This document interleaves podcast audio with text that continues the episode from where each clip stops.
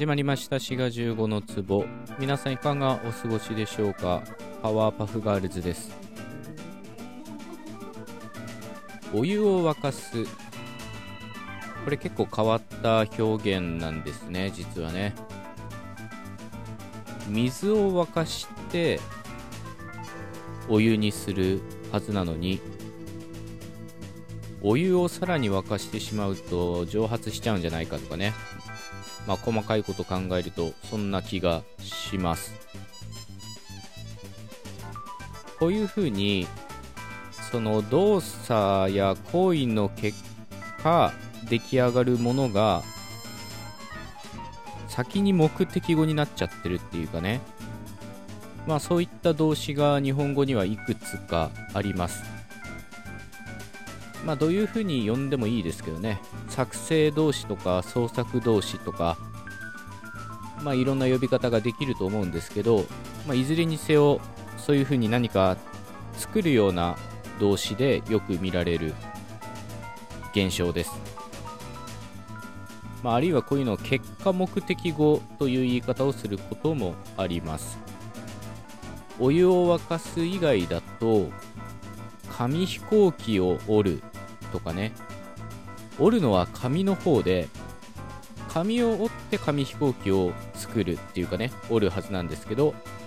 紙飛行機を折っちゃうとせっかく完成したものがぐしゃっとなっちゃうわけですよね。あとは穴を掘るとか地面を掘って穴を作る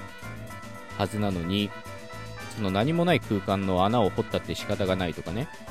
まあ、結構細かく見ていくといろんなものがあります。まあぜひ皆さんもね考えてみたら面白いんじゃないかなと思います。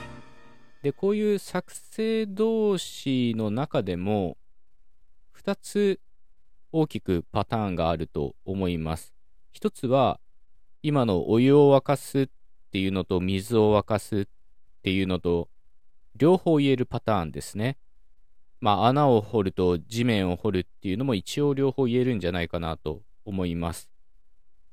一方、その作品というか、完成品の方しか目的語に取れないものもあって、まあ、それが作るとか立てるというものです。曲を作るとか、家を建てるといった場合は、なんというかな、その完成品の方しか目的語になれなくって、材料の方が目的語になることはできないんですね。まあ、いずれにせよ、日本語の動詞の中には、その作る行為を表すものがあって、で、そういったものは、作品、完成品の方を目的語に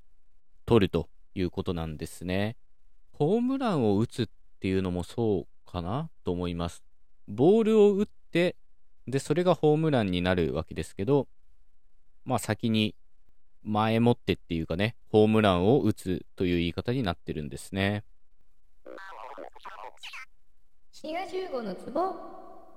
こういう作成動詞、創作動詞、まあ、呼び方は何でもいいですけど、こういう何かを作る動詞っていうのは、完成品が目的語になるっていう点でも面白いんですけど、これが受け身分になると、また別の面白さが出てくるんですね。作るにしろ、立てるにしろ、まあこういう作成動詞は目的語が出てくるわけなので、その目的語のものが主語になって、れるられるっていう言い方になれば、受動体になれるんですよね。例えば、読むっていう動詞、これは作成動詞ではないですけど、この動詞が受動体になると、生徒が本を読む。この本の方が主語になって、本が生徒に読まれるとなります。で、本来主語であった生徒っていうのがにっていうのでマークされることになるんですね。一方、作る系の動詞、例えば立てるなんかが受動体になった時どうなるかというと、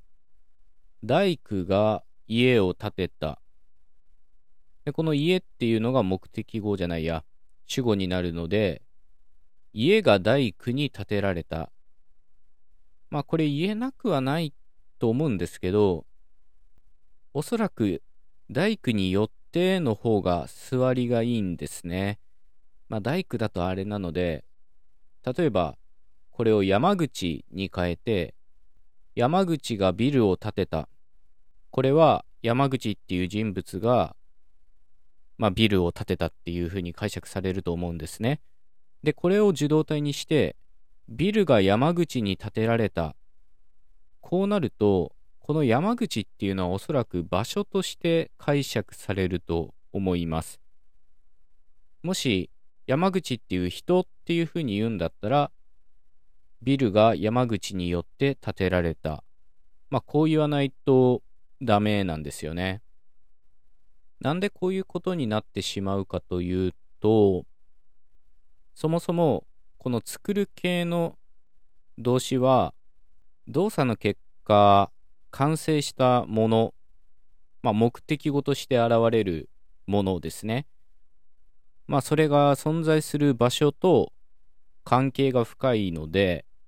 2っていうのが現れるとどうしても場所として解釈されてしまうということだそうです。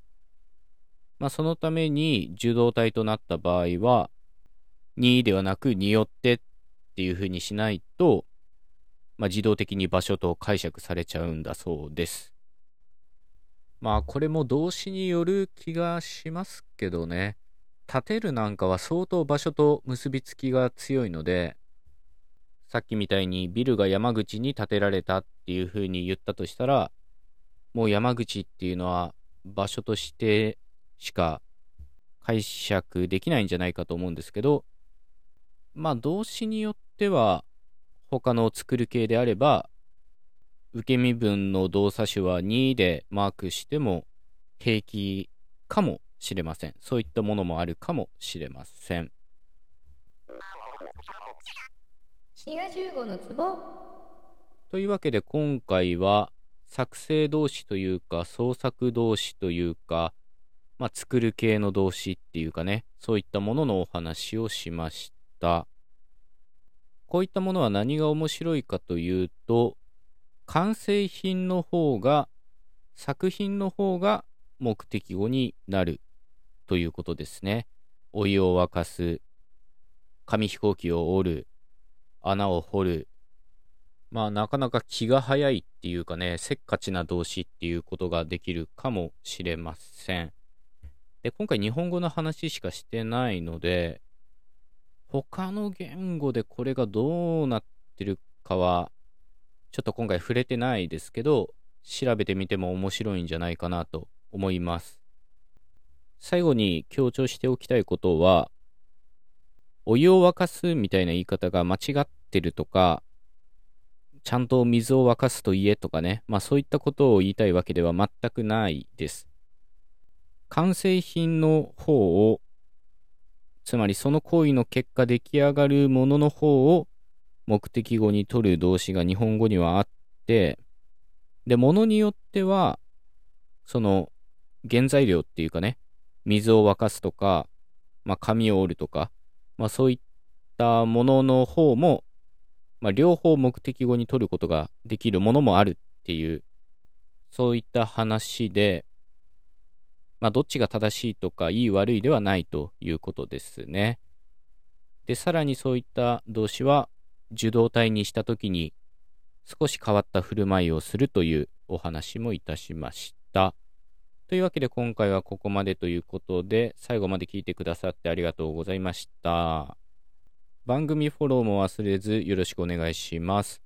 それではまたお会いいたしましょう。お相手はシガ15でした。